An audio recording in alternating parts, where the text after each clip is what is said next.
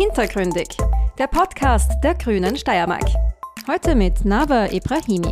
Die in Graz lebende Schriftstellerin ist voriges Jahr mit dem Ingeborg-Bachmann-Preis ausgezeichnet worden. Seither sind ihre Termine und Interviews zahlreicher und ihre Bekanntheit deutlich größer geworden. Es ist schon ein bisschen anders als vorher. Wer doch manchmal auf der Straße erkannt. Ich hatte damit gar nicht gerechnet. Die grüne Frauensprecherin Veronika Nietzsche hat Nava Ibrahimi aus Anlass des Weltfrauentags zum Gespräch gebeten. Ist der 8. März für Sie eher ein Feiertag oder eher ein Kampftag? Ich würde eher sagen beides. Ich finde es immer gut auch zu sehen, was man geschafft hat. Auch wenn, wie gesagt, vieles noch verbesserungsfähig ist, erkennen wir jetzt viele Strukturen und, und machen uns Dinge bewusst, die uns vorher nicht so klar waren. Wie lässt sich der Beruf einer Schriftstellerin mit Kindern und Familie unter einen Hut bringen? Und warum glauben wir Frauen eigentlich immer alles schaukeln zu müssen? Was ich irgendwie kurz bevor ich zur Lesereise aufgebrochen bin, noch Gulasch gekocht habe, damit alle am Abend was zu essen haben. Oder was ich bei Interviews nebenbei gemacht habe, das möchte kein Journalist wissen. Weitere Einblicke in das Leben und Werk der Bachmann-Preisträgerin Nava Ebrahimi hören wir jetzt in der aktuellen Ausgabe von Hintergründig, dem Podcast der Steirischen Grünen. Hallo und herzlich willkommen. Ich freue mich sehr, heute mit Nava Ebrahimi zu sprechen. Als Bachmann-Preisträgerin muss man Nava Ebrahimi vermutlich nicht eigens vorstellen, aber trotzdem kurz eine Einführung. Nava Ebrahimi ist eine deutsche, mittlerweile Grazer Schriftstellerin, gebürtig in Teheran und für ihren ersten Roman 16 Wörter wurde sie unter anderem mit dem österreichischen Debütpreis ausgezeichnet. Und inzwischen liegt mit Das Paradies meines Nachbarn ein neuer Roman vor. Vielen Dank fürs Kommen. Hallo, ja, vielen Dank für die Einladung. Ja, der Bachmann-Preis ist eine wichtige literarische Auszeichnung, besonders im deutschsprachigen Raum. Und damit verbunden ist natürlich ein großes öffentliches Interesse und hoffentlich auch eine entsprechende Nachfrage in den Buchgeschäften. Wie hat sich das Leben seither verändert? Äh, ja, es ist um einiges rasanter geworden. Also ich habe deutlich mehr Termine, ähm, viel, viel mehr Interviews auch und ähm, ja, werde auch manchmal auf der Straße erkannt. Also es ist schon, ist schon ähm, ein bisschen anders als vorher. Ähm, ich hatte damit gar nicht gerechnet. Also mir war gar nicht klar, also mir war schon klar, wie wichtig der Bachmann-Preis ähm, so im Literaturbetrieb ist. Aber dass der auch wirklich vor allem in Österreich so ähm, von so vielen Menschen so verfolgt wird und auch so, viel wirklich, so viele Menschen wirklich äh, richtig mitfiebern und Anteil nehmen, das hat mich schon sehr überrascht. Es ist ja auch der Bachmann-Preis nach einer Frau benannt. Mhm. Und ich bin bei den Grünen Frauensprecherinnen, also im Landtag, und beschäftige mich da viel mit Frauen in der Politik, überhaupt mit Frauen äh, im Berufsleben, wo wir ja leider von Gleichstellung doch noch sehr weit entfernt sind. Wie steht es eigentlich um die Frauen im Literaturbetrieb? Ähm, ja, also auf den ersten Blick steht das gut ähm, um die Frauen im Literaturbetrieb, weil ähm, jetzt einfach in den letzten drei, vier Jahren teilweise zumindest in der Belletristik und bei Neuerscheinungen muss man sagen, das gilt jetzt nicht für die Backlist, aber bei Neuerscheinungen erscheinen ähm, viel, viel mehr, ja, viel mehr ist auch übertrieben, aber auf jeden Fall mehr Frauen als Männer, vor allen Dingen bei den Jüngeren, wie gesagt. Da ändert sich schon einiges und auch bei den großen Preisen ändert sich einiges, aber wie wahrscheinlich überall. Das sind jetzt erstmal so auf der Oberfläche gesehen ähm, ganz schöne Entwicklungen, aber wenn man dann nochmal genauer guckt, die ganz großen Preise, äh, die sahen immer noch eher Männer ab. Ähm, es werden immer noch im großen Feuilleton werden immer noch eher Bücher von Männern besprochen und sie werden auch immer noch anders besprochen. Also äh, was sich zwar auch gerade sehr ändert, aber was immer noch passiert, ist, dass Bücher von Frauen zwar nicht mehr in die Ecke ähm, Frauenliteratur gesteckt werden, so platt ist es nicht mehr, aber immer noch anders geframed werden. Also so im Sinne von, ja, eben, da geht es dann oft auch sehr um die Autorin, um ihre Persönlichkeit, um den autobiografischen Anteil. Und wenn Männer besprochen werden, geht schon immer ein Ticken mehr Richtung Weltliteratur. Also so, das ist, ich meine, das ist ähm, etwas, was ich, glaube ich, auch erst lösen wird, wenn in den Feuilletons einfach mehr Frauen äh, das Sagen haben und so. Also das, das sind so Entwicklungen, ähm, also ich sehe, ich sehe, dass es in die richtige Richtung geht, aber vieles muss einfach noch bewusster gemacht werden. Und da gibt es zum Beispiel von Nicole Seifert ein Buch Frauenliteratur. Die hat das ganz genau nämlich beobachtet und, und sich auch ganz genau angeguckt, wie Autorinnen besprochen werden, wie die Preise vergeben werden. Und es gibt schon so ältere weiße Männer im Literaturbetrieb, die sagen, was, was, was beschweren sich die Frauen denn? Sie kriegen doch die, dauernd überall, überall Preise und die Vorschauen, Verlagsvorschauen sind da, ich sehe ja nur noch Frauen, aber man muss sich halt auch vergegenwärtigen, dass das jetzt, um, um, den, um den quasi, um den Rückstand aufzuholen, müsste das jetzt ungefähr 100, 200, nee, ach was, 300 Jahre wahrscheinlich so gehen. Genau, aber ich bin tendenziell immer eher dafür, ähm, die, die guten Entwicklungen zu sehen. Und da geht es sicherlich nicht in die falsche Richtung. Ja, das ist gut zu hören. Aber es ist eh oft so in der Rückschau, dass man, dass, dass einem das eigentlich bewusst wird, weil man macht so seine Sachen auch als Frau.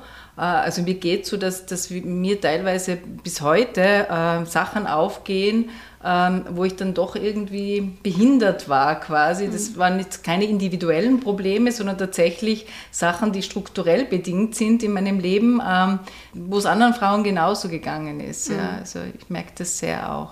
Ach, schön, dass Ihnen das auch so geht. Ja, ich stelle nämlich auch immer alles nur in der Rückschau fest. Ja, eh, weil es gibt ja auch von Simone de Beauvoir, also man wird ja als Frau nicht geboren, sondern zur Frau gemacht. Und bei mir ist es eher so, ich verstehe erst jetzt nachträglich sehr viel, äh, was es bedeutet, eine Frau zu sein. Also mhm. so in der Rückschau. Also es, vieles war mir am, am Weg nicht so bewusst. Ja.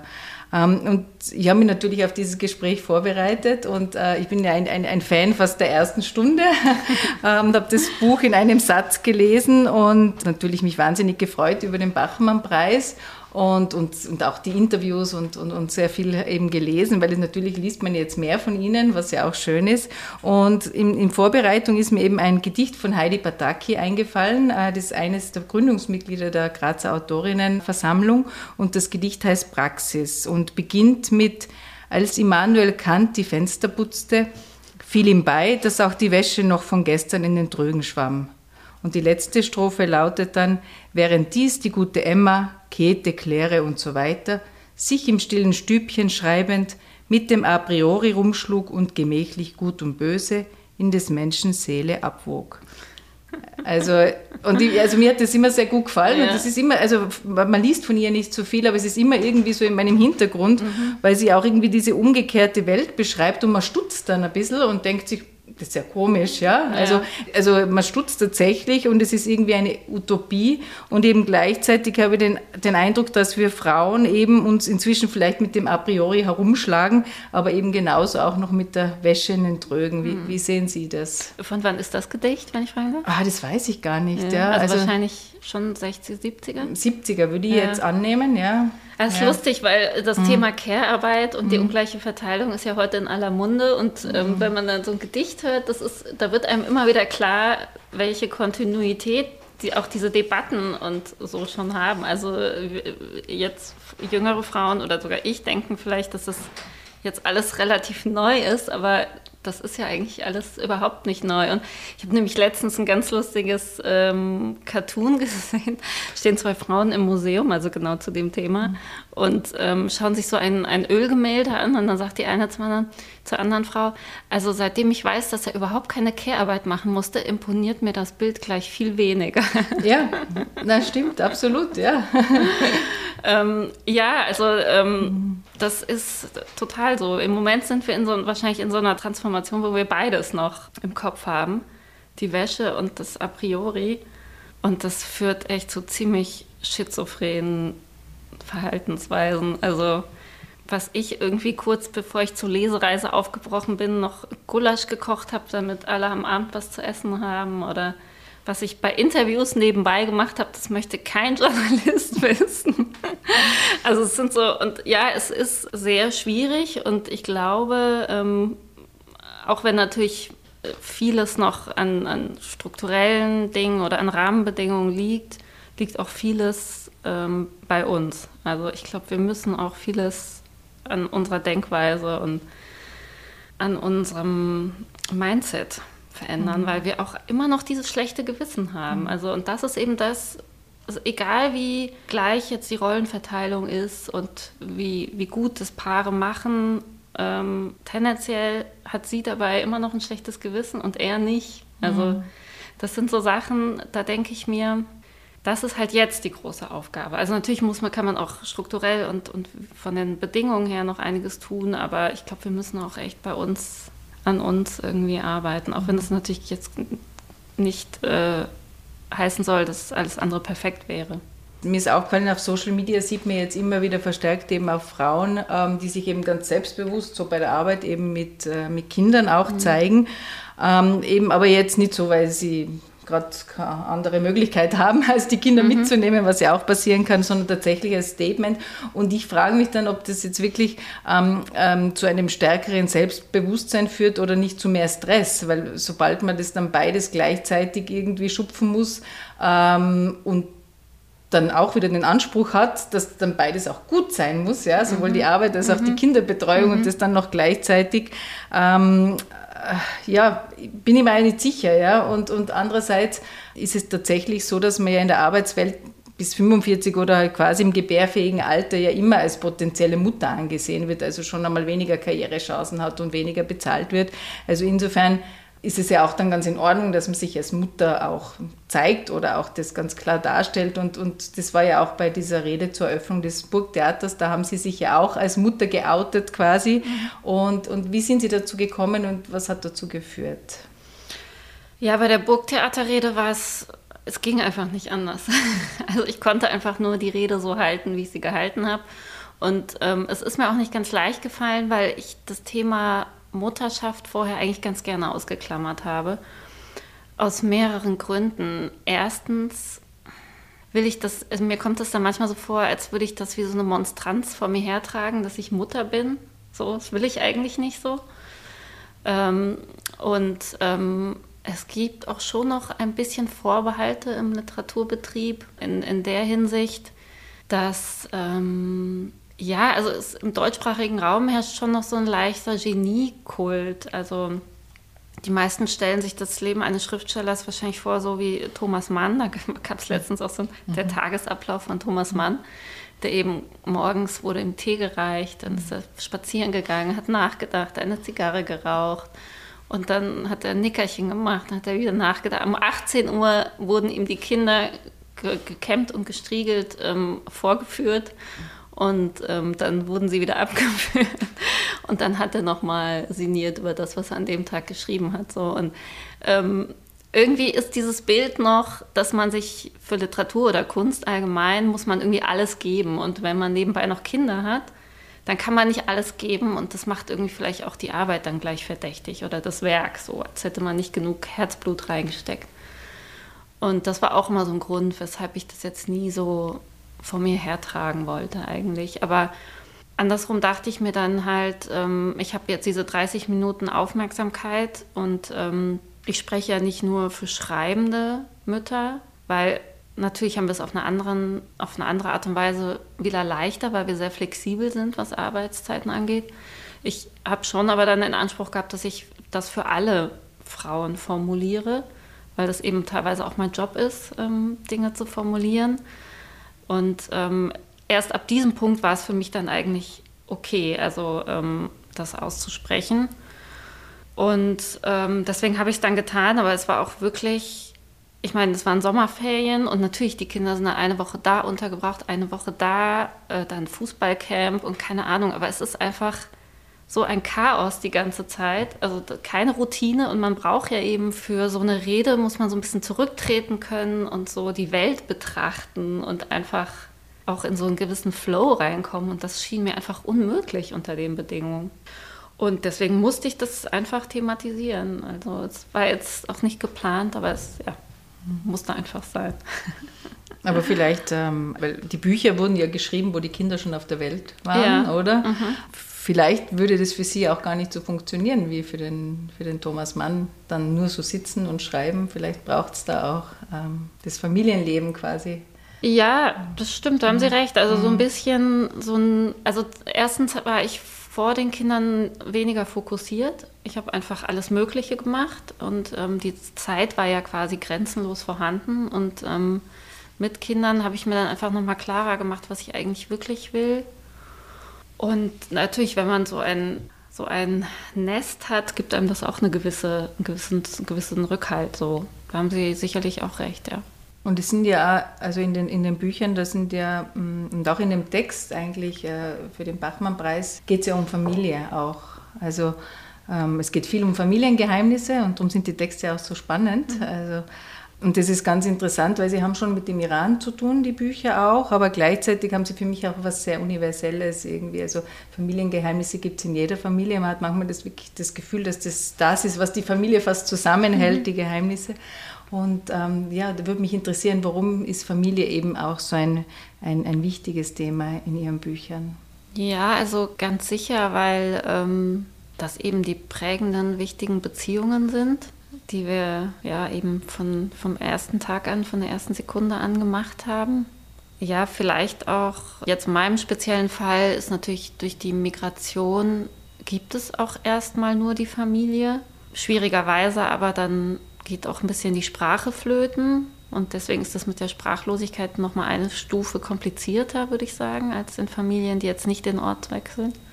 Und ja, ich glaube, das erkennen wir ja auch oft erst in der Rückschau, wie vieles von dem, was wir sind oder unsere Verhaltensweisen oder all das eben schon in der Kindheit durch die Eltern oder durch die Familie geprägt wurde. Also es gibt natürlich auch noch viele andere wichtige Faktoren, aber natürlich ist Familie wahrscheinlich schon auf Platz eins. Mhm. Und die Familiengeheimnisse, die, wie Sie sagen, gibt es in jeder Familie, aber es ist noch mal schwieriger, die, zu, ähm, die aufzudecken, wenn man migriert ist, glaube ich. Mhm. Da ist noch wichtiger, dass irgendwie so der Deckel drauf.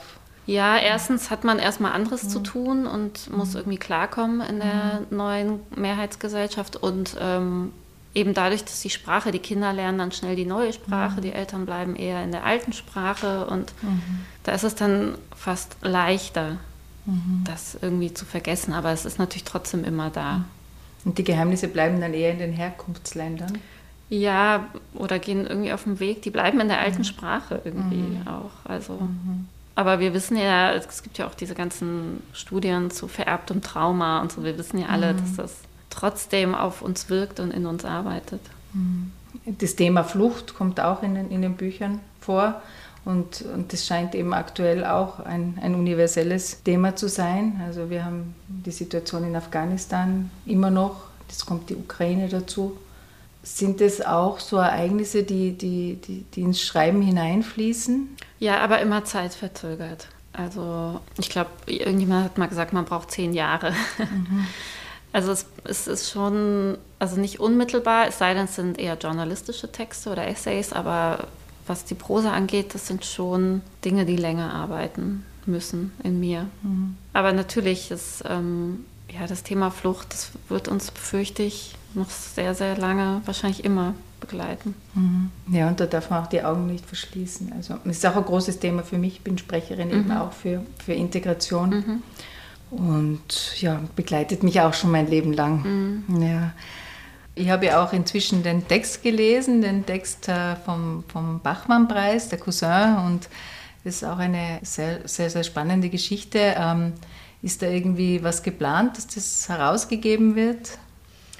Ja, also wenn ich Zeit habe, denke ich darüber nach, was ich damit ähm, machen kann. Und der Verlag möchte das natürlich auch gern veröffentlichen in irgendeiner Form. Und ja, ich versuche gerade herauszufinden, ob das vielleicht in einem Erzählband erscheinen könnte oder ob vielleicht, ob ich mit den Figuren, mit den Charakteren doch noch mehr mache. Das muss ich mir gerade überlegen. Aber es sind natürlich gerade so viele Sachen, die parallel laufen. Es ist noch nicht so leicht, weiter eine ruhige Minute für zu finden. Und es ist aber tatsächlich so, dass, dass die, die, Geschichte ist ja nicht so lange, ich weiß nicht, wie lange das Vorlesen dann auch war, mhm. aber es ist äh, auch sehr dicht. Es ist eine, zwar eine, eine Erzählung, äh, aber gleichzeitig sind es ja auch zwei Geschichten in einem und, und, und, und, sehr dicht und sehr spannend. Und es ist bei mir im Kopf tatsächlich wie ein Film abgelaufen. Also ich könnte mir das irgendwie auch in einer Verfilmung sehr gut vorstellen. Oder tatsächlich als Theaterstück. Mhm. Ja, ich, ähm, ja, wie gesagt, es gibt gerade so einige, einige Projekte, die anlaufen. Mal gucken, es kann noch einiges passieren. Ja, und ich bin schon sehr neugierig drauf. Es steht ja der Frauentag an mhm. am 8. März.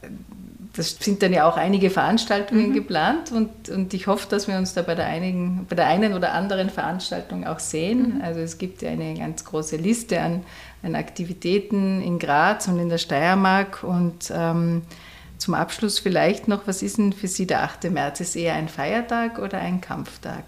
Ähm, ich würde eher sagen beides. Also es ist, ich finde es immer gut auch zu sehen, was man geschafft hat. Also ich, auch wenn, wie gesagt, vieles noch verbesserungsfähig ist, erkennen wir jetzt viele Strukturen und, und machen uns Dinge bewusst, die uns vorher nicht so klar waren. Also eben diese ganzen strukturellen Dinge, die Sie angesprochen haben.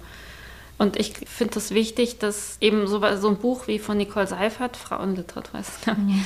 das ist schon nochmal total gewinnbringend, weil es nochmal mhm. auf einer anderen Ebene klar macht, ähm, dass es eben nicht reicht, wenn die Verlagsvorschauen voller junger Autorinnen sind. Und dann kann man sagen, ah ja, super, ist doch eh alles mhm. toll und so. Und das finde ich ist, auch wenn es jetzt paradox klingt, aber dass wir diese Dinge, die noch nicht die, die noch weit davon entfernt sind, ähm, Gleichberechtigung zuzulassen, dass wir die jetzt aber erkennen, finde ich, ist schon, mhm.